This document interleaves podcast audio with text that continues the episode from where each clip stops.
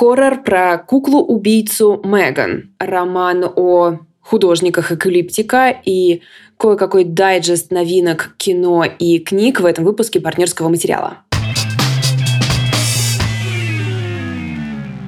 Всем привет! Привет, друзья! Партнерский материал — это подкаст о новинках кино и книг. Его ведем мы. Меня зовут Валь Горшкова. Я обычно рассказываю про книжки, меня зовут Лида Кравченко, я обычно рассказываю про кино и сериалы, и видит Бог, это не всегда хорроры. Но Меган, про которую я буду сегодня рассказывать, э, вот знаете, если вы загуглите ее э, на английском, этот фильм, да, везде будет «Меган трясет американский прокат». Просто вот э, собирает там огромные деньги, все только ее и обсуждают. И поэтому я подумала, что вдруг вы тоже наткнулись на э, какую-то такую критику и посмотрели уже Меган, или еще думаете ее посмотреть, и вам нужно плечо и соратник в этом обсуждении. Я готова сегодня им побыть. Очевидно, что когда Лида выносит хоррор в основную часть, а не оставляет его для дополнительной части, которая доступна нашим патронам, или для своего канала про хорроры «Хижина в лесу», это о чем-то говорит. Это хоррор, который прошел два отсеивания. Да, но иногда у этого отсеивания есть свои причины, я подробнее расскажу э, попозже. А, расскажи про «Эклиптику». Это ведь тот самый роман, э, в котором мы сделали с легкой руки главную героиню писательницы вместо художницы. Ну, знаешь, писатели там тоже есть. Писатели там тоже есть. И это, да, роман Бенджамина Вуда, а, его более ранний роман, чем «Станция на пути туда, где лучше». Эм, я прочитала эту книжку, которая вообще типа страниц 500, дня за два, и в последнее время это не свойственная для меня скорость. И несмотря на то, что я собираюсь вам его рекомендовать, я собираюсь взять кое-какие слова назад из того, что было сказано мной в прошлом дайджесте. Поэтому, если вы после прошлого выпуска ее купили, сорян. ну нет, нет, она хорошая. Себе. Это, это, это как вообще? ну, она правда хорошая, но я подробно об этом расскажу. У нас сегодня будет и дайджест, это наша новая штука, где мы коротко рассказываем о том, что мы еще не посмотрели и не почитали, а собираемся сделать. Поэтому э, учитывайте это, когда э, мы вам про это говорим. В дополнительной части про что ты будешь рассказывать? В дополнительной части я буду рассказывать про фильм я буду всех бесить, но я решила, что я буду бесить только людей, которые платят нам деньги. И поэтому я буду рассказывать про фильм, который нигде не достанешь и не посмотришь, ну, то есть в духе а, современных кинокритиков, да, вот это наше любимое, когда кинокритики пишут огромные обзоры на фильмы с фестивалей, которые вообще могут не дойти до России. Короче говоря, я хочу рассказать про фильм «Капитан Волконогов бежал», потому что он произвел на меня огромнейшее впечатление. А у тебя что будет? А почему его нигде нельзя достать? А, как тебе сказать? Ну, потому что мы живем в России в 2023 году, и я не представляю, что должно случиться, чтобы... Нет, я представляю, что должно случиться, чтобы этот фильм показали в прокате. Все, я теперь поняла. А, и у меня в дополнительной части будет о, очень маленькая, очень быстрая для чтения ипотека страданий. Угу. А, книжка, которая вышла в No Kidding Press в их новом а, новое веяние в No Kidding Press, что они выпускают русскоязычных авторов. И а, «Ипотека страданий» — абсолютно великолепное название, как я считаю. Наталья Зайцева, драматург, драматургиня, написала его, эту книгу. В общем, у нее есть кое-какие особенности. Об этом, обо всем расскажу в дополнительной части, которая доступна нашим патронам. Давай перейдем к нашему роскошному и сверхкороткому дайджесту. Я надеюсь, что теперь вот так вот э, у нас будет. Мы не будем растекаться очень долго и просто так компактно расскажем. Вот в моем случае, что можно смотреть в сети интернет. Давай я начну? Да, пожалуйста. А первый фильм, который меня очень сильно интересует и который появился в доступе. Очень сложно подбирать формулировки. Окей. Это фильм Джесси Айзенберга, того самого актера, который теперь такой, сниму-ка я какой-нибудь фильм, пожалуй, и приглашу для этого а, Джулиану Мур и Фина Вуфхарда из «Очень странных дел». Это такая драмеди про а, женщину, психотерапевтку, которая руководит приютом для жертв домашнего насилия. Она всегда очень поддерживает людей и помогает им, но она не может найти как раз вот со своим сыном общий язык, которого играет вот этот мальчишечка из «Очень странных дел». и она пытается с ним наладить какой-то контакт, ничего не получается, но суть потому, что его зовут Зиги, мы понимаем, а, что, скорее всего, у героини Джулианы Мур было какое-то вот очень а, прикольное прошлое, если она решила назвать своего ребенка в честь а, героя Дэвида Боуи. Короче говоря, меня этот фильм интересует, но я уверена, что он может быть как очень хорошим и очень милым, так и проходным. Поэтому, если вы сами посмотрите, держите в курсе, обсудим. Следующий, э, следующий сериал, который меня интересует, который я буду смотреть, э, а производство Пикок США. Его снял Райан Джонсон, это тот самый парень, который снял, например, «Достать ножи», да, первые. И с этим все было mm-hmm. в порядке. Мне кажется, всем все понравилось. И в этом сериале главную роль играет Наташа Леон, э, помогает ей в этом Эдриан Броуди, и это такой антидетектив, где она играет, я не знаю, женскую версию Коломбо, которая умеет определять, э, когда человек лжет. Короче, я очень заинтересована. Мне кажется, в последний, после того, как появились достать ножи, э, была какая-то волна таких ироничных винтажных детективов, в которых снималось много классных актеров. Я сама посмотрела пару. И, и в общем, я не намерена останавливаться, если это то же самое, меня запишите. Посмотрим. Наташа Леон вообще мне ужасно нравится. Я не понимаю, где второй сезон русской матрешки. Он вышел, ты не знаешь? Без понятия, если честно. Очень интересует, потому что я уже очень плохо помню, что было в первом сезоне, но помню, что время я провела э, хорошо. Далее, если вы смотрите «Страйка», я этот сериал не очень люблю, но я знаю, что многие наши слушатели за ним следят, то стартовал буквально сегодня, вчера э, четвертый сезон по дурной крови. И я просто сужу по нашему чату патронов то, что там есть, я не знаю, там пять человек, которые всегда радуются, которые такие, е, вышел новый страйк. Поэтому, если вам нужен новый повод для радости, то вот он, вышел новый страйк. Учитывая, что текстового страйка нам в ближайшее время можно не ждать, то, возможно, эм, время начать сублимировать через этот сериал. Да, хоть так, хоть так.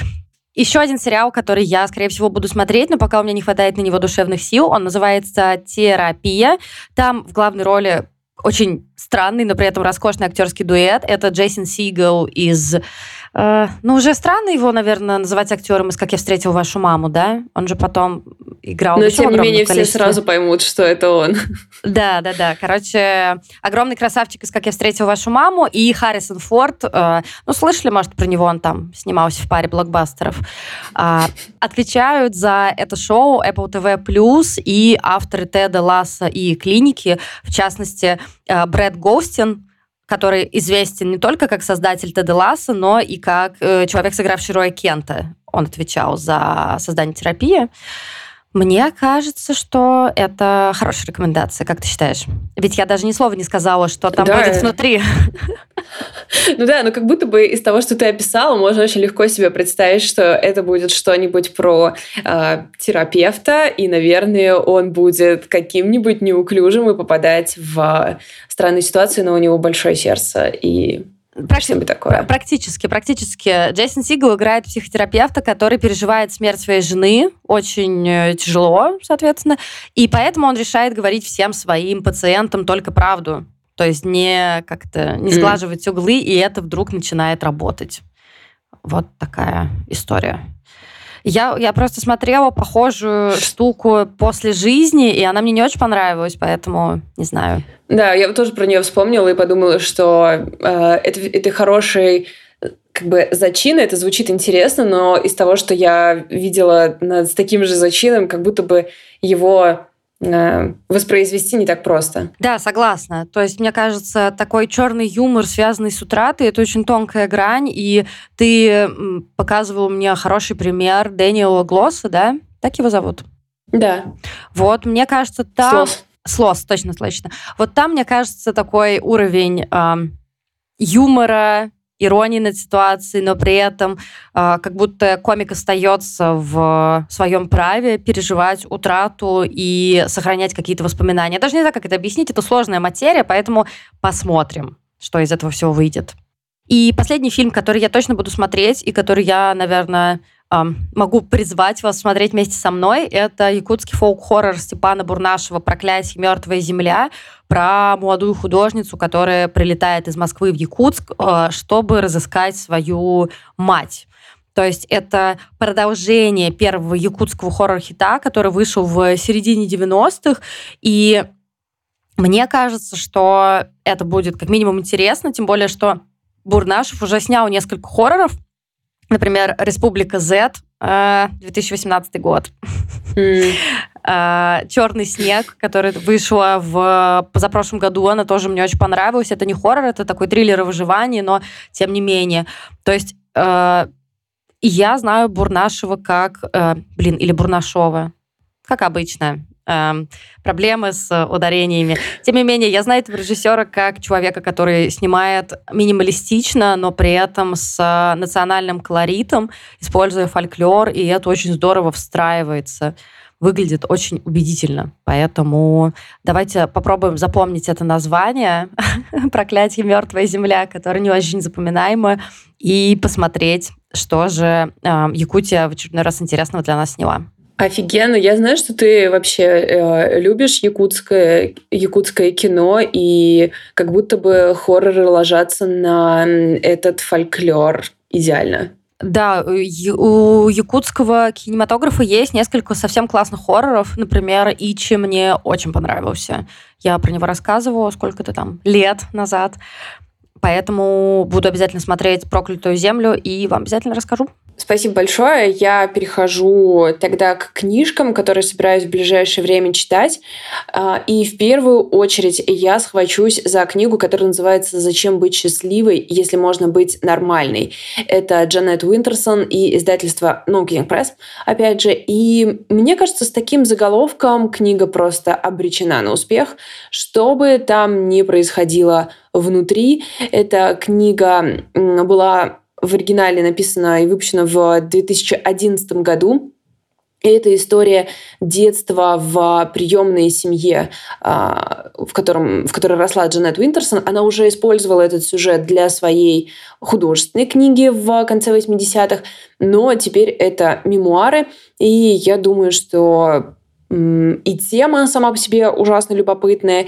Ну, я доверяю выбору Kidding Press в этом смысле. И опять же, этот заголовок, согласись, он, он дает очень много обещаний. Согласна, потому что мне кажется, что каждый может э, из него что-то а, в него что-то свое вложить, то есть, например, воспринять его на полном серьезе или, наоборот, увидеть в этом иронию. Короче говоря, я тоже буду эту книгу обязательно читать, потому что покорило меня название совершенно. И продолжая скажем так, на территории Kidding Press, но не там вышла вышли переводы «Обыкновенной страсти» и «Стыда», а не «Эрно», но в этот раз в издании «Эксмо», потому что какое-то время назад, насколько я помню по, а, по подкастам No Kidding Press, а, они купили все, что было а, давно еще, до премии Нобелевской у ага. Ани Эрно, они купили права на чуть ли не там все книги, которые были доступны, но несколько прав было уже давно куплено Эксмо. И угу. то есть некоторые книги они не могли купить. Вот, поэтому после Нобелевской премии Эксмо выпускает э, вот эту обыкновенную страсть и стыд. И э, что я могу сказать? Э, разочарована ли я тем, что коллекция РНО у меня будет на полке не однородной, да, ни в одном да, стиле? Да, да. Я очень сильно разочарована. Но это, это претензии э, какого-то слишком белого человека. Но я немного переживаю там за типа перевод, э, красота изданий и все такое. Ну ладно, это, скажем, тоже вещи, может быть, не первого порядка, но я собираюсь прочитать и э, пополнить библиографию Рно, которую я уже прочитала. И, наконец, а, третий, у меня сегодня будет только три книги, и это нонфикшн в новом литературном обозрении. В издательстве НЛО вышла книга, а, которая называется «История одиночества». Это книга, которая выходит в их серии «Культура повседневности». Мне кажется, это очень интересная э, серия, где они исследуют разные совершенно вроде как рядовые, э, рядовые вещи и то, что мы, в общем, с чем сталкиваемся повседневно, э, но с такой достаточно серьезной глубиной. И история одиночества — это то, как менялось отношение к одиночеству в, э, с типа там 18 по 21 век, да? то В обществе, да-да-да. То есть, с одной стороны, были периоды, когда казалось, что э, одиночество — это ужас и кошмар и стыдоба. А, были периоды, когда были термины в духе «эпидемия одиночества», и в то же время мы сейчас приходим в в мир, где многие люди выбирают быть одни. Здесь речь даже не только о романтическом одиночестве, mm-hmm. а вообще об одиночестве и чувстве, которое может быть как э, добровольная практика, так и вынужденная ситуация. В общем, для меня э, эта тема очень интересная, потому что, несмотря на то, что э, типа базово я редко бываю одна, просто чисто технически, я думаю, что э, чувство одиночества не так уж сильно зависит на самом деле от того, в компании ты или не в компании и изучить его. И кроме того, это меня тема еще очень интересует, потому что одиночество часто какой-то объект исследования в книгах, которые мне нравятся, и, в общем, больше в него погрузиться. Э, этого бы мне хотелось. Вот примерно такие планы. И Оливия Лэнг такая, ну, я вроде все сказала, что хотела. Но окей, можешь почитать что-то еще, если найдешь что-то новое. Но на самом деле, когда я помню, что когда я дочитала «Одинокий город», у меня все равно было какое-то ощущение не как это объяснить, я не смогла эту книгу на себя переложить почему-то в полной степени. То есть, знаешь, когда бывает, ты говоришь, ты читаешь о каком-то понятии, и там, я не знаю, вот я у того же НЛО читала книгу про меланхолию, и там тоже такое было, она была очень теоретическая, и я, мне было сложно полностью ее приложить к себе. Может быть, э, новая книга НЛО будет другой, и ты, наоборот, сможешь как-то с собой соотнести, ведь, наверное, это одно из важнейших все-таки даже в нон-фикшне, одна из важнейших историй. Да, абсолютно согласна. Но при этом э, как раз одиночество и меланхолия, может быть, даже еще в большей степени кажутся чувствами, которые не может, ну, типа невозможно универсальное какой-то к да. ним найти подход. Даже Лэнг, мне очень нравится «Одинокий город», но он мне нравится не потому, что я понимаю героиню или в полной мере ей сочувствую, потому что все равно, как у человека, который, ну, то есть мы все читаем из своего бэкграунда, и мне очень сложно по-настоящему понять ее чувства, когда она одна в Нью-Йорке. Это моя мечта. Я бы хотела быть одна в Нью-Йорке. Супер, звучит идеально. Когда я могу приступить испытывать это? И, конечно, это реакции первого уровня. Понятно, что в любом случае какие-то там а, какая-то эмпатия помогает тебе книжку понять. Но одиночество и меланхолия кажутся эмоциями и чувствами, которые сложно переложить на какие-то универсальные понятия. Да, я тоже хотела про это То сказать. Ли дело страх?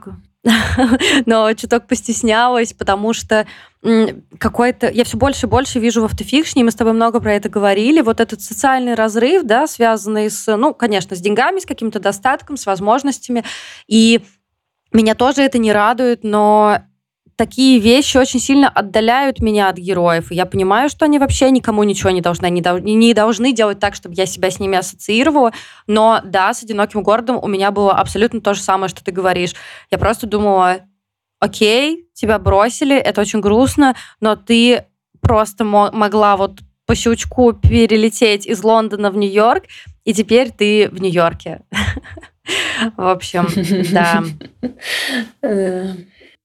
Э, на самом деле, я, возможно, это тема для э, другого подкаста даже, но я часто слышу такую критику э, автофикшена от, э, например, американских или английских, э, ну, скорее блогеров, чем авторов, о том, что очень часто современный автофикшн — это история о привилегированных людях не столько в плане положения даже финансового, сколько какого-то то есть это часто люди из арт-среды, это люди, у которых, э, в которых книга которых посвящена тому, как они ходят по выставкам, да, и да, да. потом на вечеринки и так далее, и так далее. И э, вроде как это жанр, приглашающий поговорить о довольно тяжелых вещах, но иногда и бывает не так. И мы часто можем это видеть и сейчас. Впрочем, далеко не все из этого переводится на русский, и как будто бы в России все-таки более широкий портрет жанра, мне кажется, так. Да, я тоже так думаю. И вообще, я так ловко сейчас придумала, как мне перейти к Меган, но уже, уже мостик расшатался, потому что, по сути, фильм Меган, о котором я хочу рассказать, он тоже про одиночество, а, даже про два разных вида одиночества, а то и три. Давай я расскажу подробности о том, почему этот фильм вообще так всех да? вокруг а, заинтересовал, почему про него так много говорят первую очередь меня-то заинтересовала Меган, потому что это фильм Джерарда Джонстауна, который новозеландский режиссер и который автор фильма «Привязанный к дому». Это такой комедийный хоррор, очень классный. Он одновременно и страшный, и смешной. Это, может быть, кто-то смотрел, это история про э, молодую женщину, которая попыталась ограбить банкомат, ее приговорили к домашнему аресту э, вместе со своими родителями, что само по себе адок. И и э, дальше там у них какой-то призрак в доме. Ну, короче, это один из самых, мне кажется, прикольных комедийных хорроров из всех, что я смотрела. И, собственно, тому же режиссеру э, продюсеры доверили делать Меган. Почему я говорю продюсеры? Потому что в первую очередь это продюсерское кино. То есть, например, за сценарий отвечал и продюсирование тоже Джеймс Ван, который, ну, легендарный совершенно и режиссер, и шоураннер. Он, ну, например, там он за всю серию заклятий отвечает про супругов mm менталистов, которые взаимодействуют с мертвыми, а, а также в числе продюсеров Джейсон Блум, который просто, ну, про него говорят, что он делает деньги абсолютно из всего. Из последнего он сделал документалку про Британи Мерфи, он снимал «Черный телефон», все паранормальные явления, ну и, короче, «Человек-невидимка» и так далее, и так далее. А, ну, то есть он занимается хоррорами очень давно.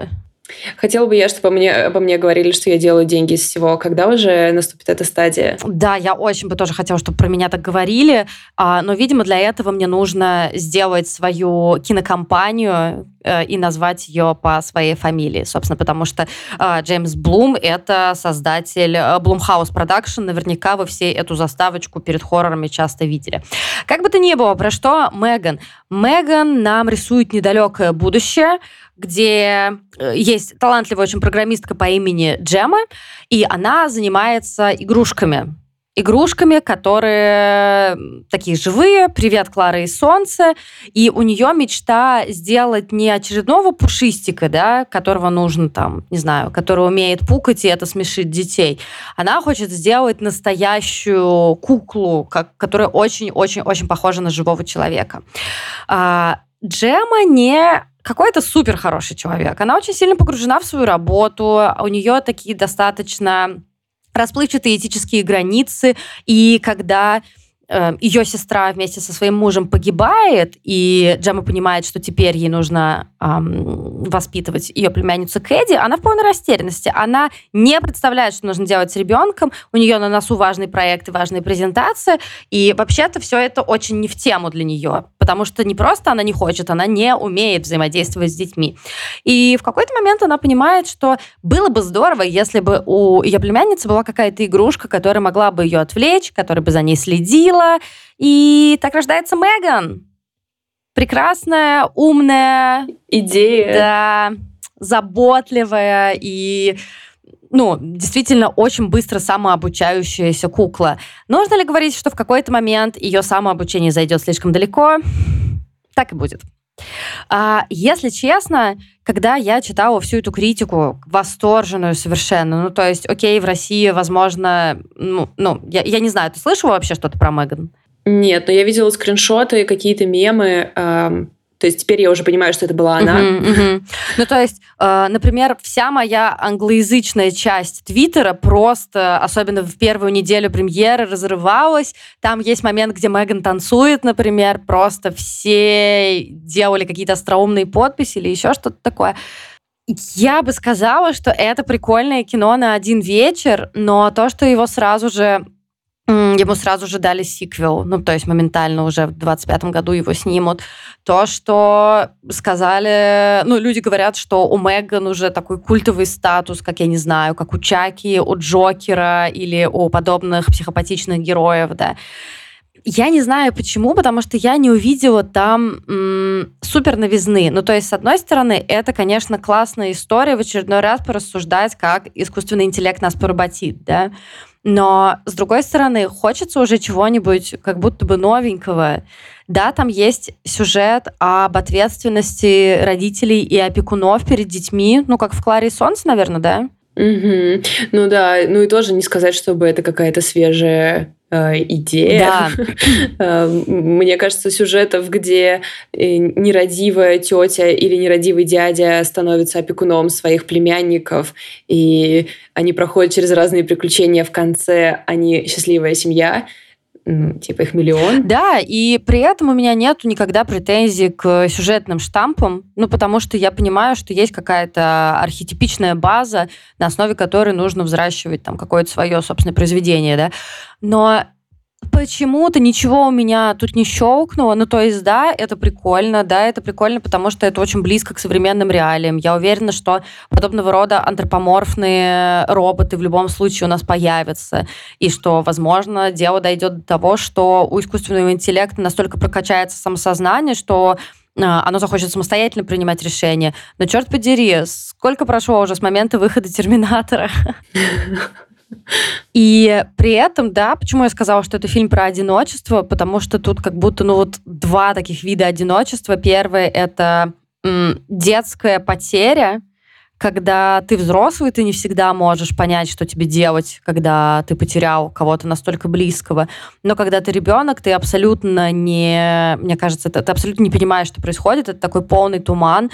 И то, насколько она тянется к этой кукле, да, ну, это очень, очень печально и душераздирающе, и все такое. А второй вид одиночества — это одиночество ее тети, к которому она, наоборот, хочет прийти. Она mm-hmm. хочет, чтобы это одиночество в очень позитивной коннотации. Она хочет, чтобы от нее все отстали, чтобы она могла делать свои дела. И в целом тут ничего нет плохого, помимо того, что сейчас у тебя есть ответственность а, перед твоей умершей сестрой за твою племянницу. Ну, темы действительно вроде как такие, а, по которым упражнение еще одно лишний раз не повредит, но э, когда ты сказала, что у нее такой же культовый статус, как у Чаки, мне сразу стало казаться, а может ли вообще появиться культовый статус у настолько вещи, собранные из того, что уже имеет культовый статус. Типа говорящая кукла э, есть культовое кино, искусственный интеллект есть культовое кино, отношения там тети, детей, даже по этой части можно вспомнить кое-какие вещи. То есть как будто бы может ли что-то настолько собранное из уже отработанных тем стать культовым, как будто бы как раз новое прочтение. Вот если бы ее кукла действительно э, не сошла с ума, ну, я не знаю, что там будет происходить, но я подозреваю, да, а, да, а пришла бы к какому-то, не знаю, новому, какой-то новой, не знаю, виду семьи или что-то, вот это был бы сюрприз. Мне на самом деле кажется, что вполне может, что сейчас мы живем в эпоху, когда все наслаивается, наслаивается, наслаивается и еще раз наслаивается на все, что мы успели, мы, я имею в виду человечество, успели создать, придумать, там, полюбить, отторгнуть и так далее. То есть это-то как раз неплохо. Я пытаюсь понять, почему Меган не смогла меня очаровать, при всем при том, что она классно сделана. Ее действительно очень интересно смотреть. Ну, то есть ты там не заскучаешь, она динамичная, она прикольная, прикольно смотреть за развитием отношений персонажа, прикольно смотреть, как эта тетка начинает, ну, тетка. а, ну, вообще-то, вот э, э, главную героиню, тетю Джемму, играет э, актриса Элисон Уильямс, которую мы видели, например, в «Девочках» Лены Даном или в фильме Джордана Пила «Прочь». Так вот, интересно, как она начинает эксплуатировать свою племянницу ради какого-то продвижения по карьерной лестнице. Просто что-то у меня не сошлось. У меня нет претензий в том, что это какие-то заезженные темы, все темы заезжены. Я смотрю по три раза на неделю, на неделе хорроры про зловещие дома, в которых езжает семья и не может оттуда уехать, потому что они все вложили в этот дом, весь кредит. И многие из этих фильмов хорошие. Но что-то, что-то у меня не сошлось. Может быть, просто сейчас тема какого-то лудизма, да, какой-то технофобии, она меня скорее немножко отторгает И мне ближе сейчас такие фильмы, как «После Янга». Помнишь, я рассказывала с Колином Фаровым? Да. Поэтому я порекомендую посмотреть вам «Меган», если вы пришли домой, устали, вам хочется вырубиться перед телеком. Ну, вырубиться в смысле не заснуть, а в смысле не думать ни о чем. Потому что это правда динамичное кино. Но если вы купились так же, как и я, на огромное количество восторженных отзывов, не ждите ничего. Это правда среднее кино на хорошую семерку. А иногда это то, что нам нужно. Согласна. Часто. Чаще всего. Забавно, что сегодняшний выпуск будет, видимо, облегченным, потому что я собираюсь рекомендовать эклиптику Бенджамина Вуда тоже как книгу, которая, э, с которой вы проведете несколько хороших вечеров, все будет очень увлекательно. А, но когда вы закроете ее, возможно, вы испытаете что-то. Окей, а, вы, я теперь поняла, почему все так осторожно про нее.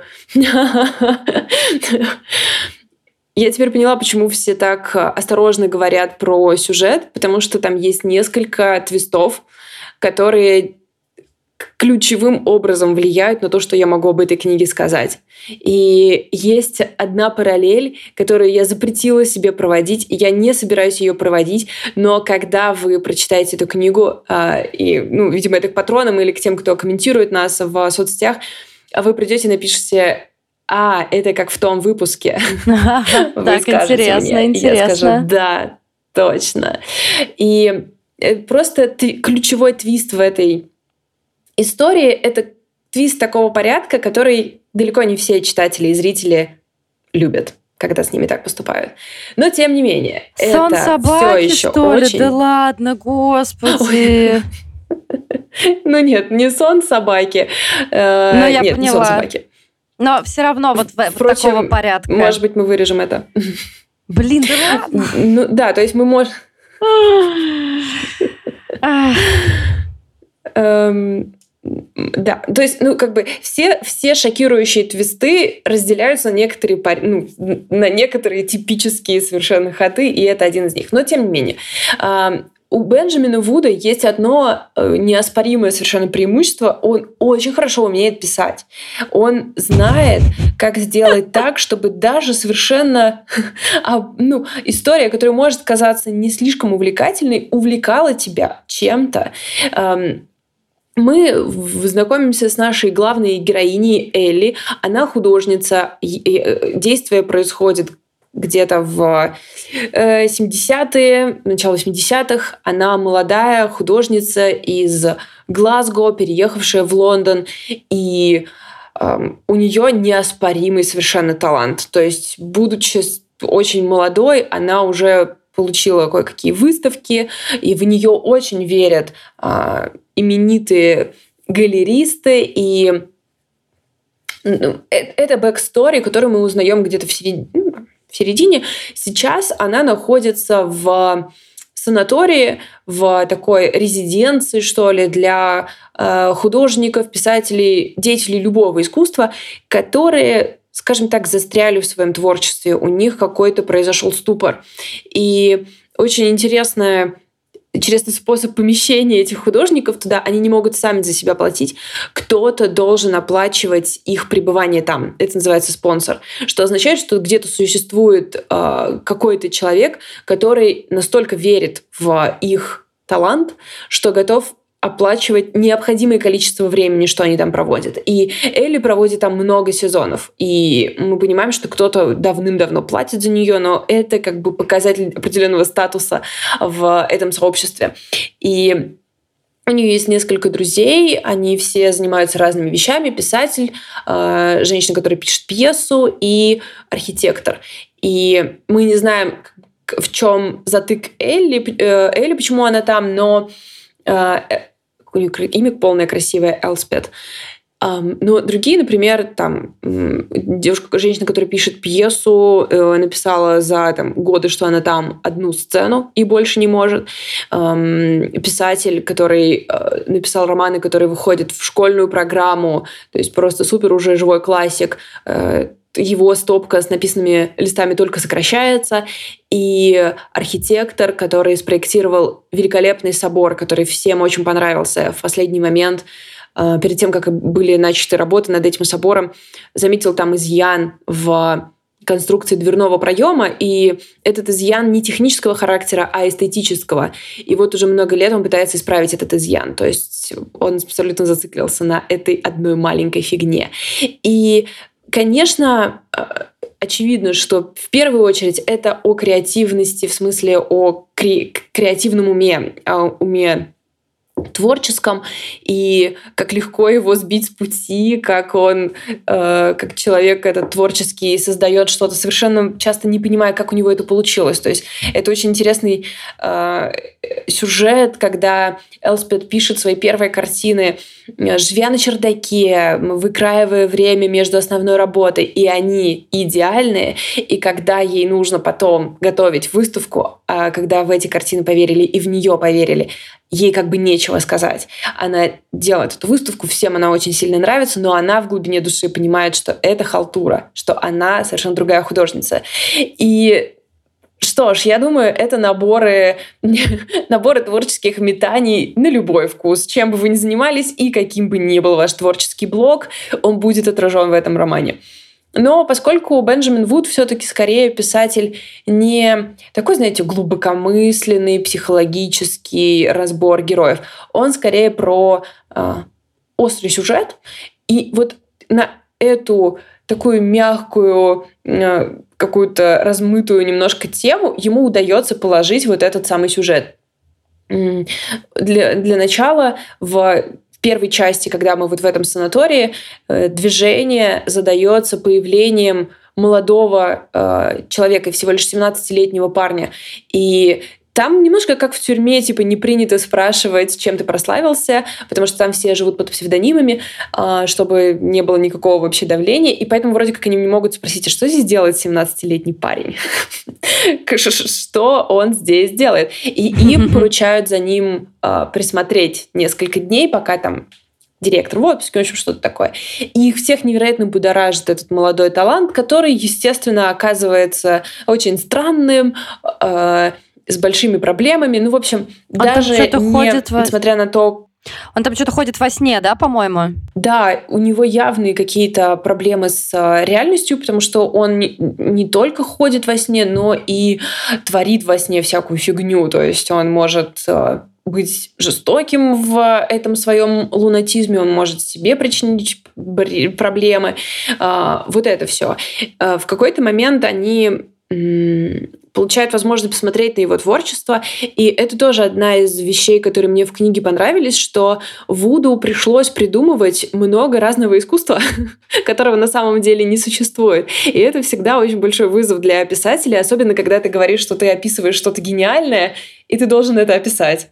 А мне очень понравилось, как ты сказала в начале, то, что Бенджамин Вуд очень хорошо пишет и увлекает. И я тогда подумала, то есть он такой, я хорошо пишу, и мой текст увлекает, пожалуй, я писатель. Иногда хочется, знаешь, чего-то такого э, в классическом понимании, потому что я помню, когда я читала по твоей, кстати, рекомендации «Станции на пути туда, где лучше», и я прям такая, вау, мне очень понравилась эта книга. Ну, то есть там...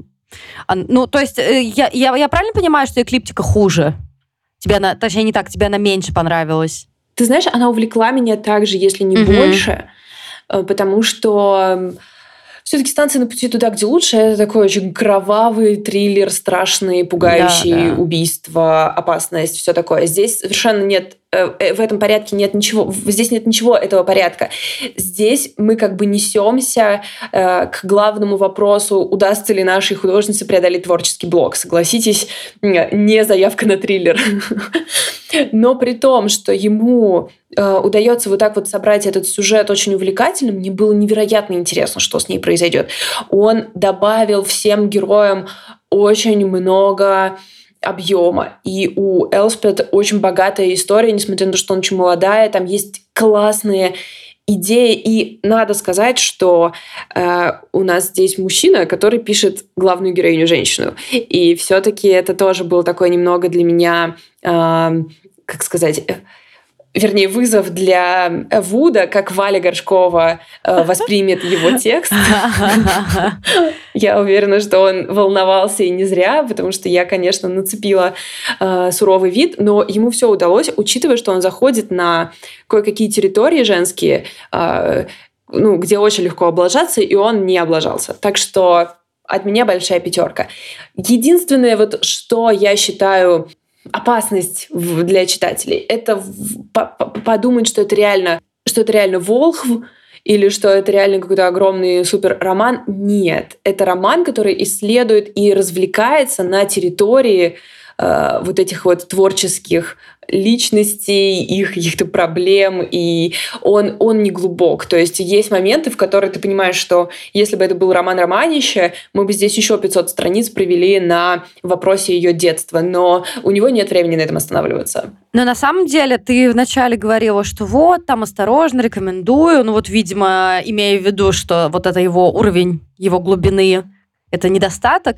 Но для меня, так как я сейчас тоже слушаю эклиптику, это скорее хорошие новости, потому что параллельно я читаю бронепароходы, и это третье скажем так, произведение искусства про репрессии и про прошлое нашей страны за вот какое-то небольшое количество времени, и я просто не могу, и поэтому я перебиваю бронепароходы эклиптикой, и вот ты сейчас, я тебя послушала, и я рада, что там а, будет мне возможность отдохнуть и увлечься, чтобы потом вернуться к бронепароходам, глубоко вздохнуть и прочитать, как расстреляли очередного, я не знаю, судовладельца. Вообще искусство баланса э, книг, которые мы читаем, это очень важное э, искусство читателя. И я тоже, мне кажется, я в последнее время достигла определенного понимания, как это делать, потому что э, читая Лолиту в Тегеране я закончила, и какое-то время я не буду читать про диктатуру. А, типа, дайте мне пять минут, пожалуйста. Я почитаю триллер. А, у меня есть огромный толстенный мемуар на английском языке, который я читаю. И а, как бы пока это происходит, я не трогаю никакие большие толстенные мемуары, а наоборот перехожу к коротким рассказам. В общем, а, никто, кроме нас, нашу башку нам не сохранит. Так что это наша прямая обязанность заботиться о ней. Согласна. Вот так. Согласна. И э, мы сейчас будем заканчивать часть для общую, публичную для всех наших слушателей, и будем переходить к части э, дополнительной, в которой я как раз буду рассказывать про одно из этих произведений искусства, про репрессии, про фильм «Капитан Волконогов бежал» и о своих каких-то впечатлениях. Если вы захотите присоединиться к нам, получать каждый, на каждый выпуск еще один выпуск, не скажу каждую неделю, на каждый выпуск еще плюс выпуск, вы можете сделать это через наш Boosty и Patreon. Все ссылки есть в описании. Там же есть ссылка на опрос слушателей. Он нам очень помогает и направляет, и прочищает нам голову. Мы внесли несколько важных правок в нашу, э, в нашу работу, и мне кажется, она пойдет нам на пользу. И, в общем, будем рады, если вы заполните а если у вас будет время возможности, желание, если вы все еще здесь, возможно, мы вам нравимся, оставьте, пожалуйста, оценку на том, в том приложении, где вы нас слушаете. Если вы там есть возможность написать отзыв, сделайте это. И если вы расскажете про наш подкаст своим друзьям, поделитесь в соцсетях, можете нас отметить, и мы запоем от радости. Это правда, подпишусь под э, каждым этим словом. Дайте нам вернуться в поле видимости алгоритмов всех этих платформ. Спасибо за то, что вы нас слушали, и до встречи. Пока.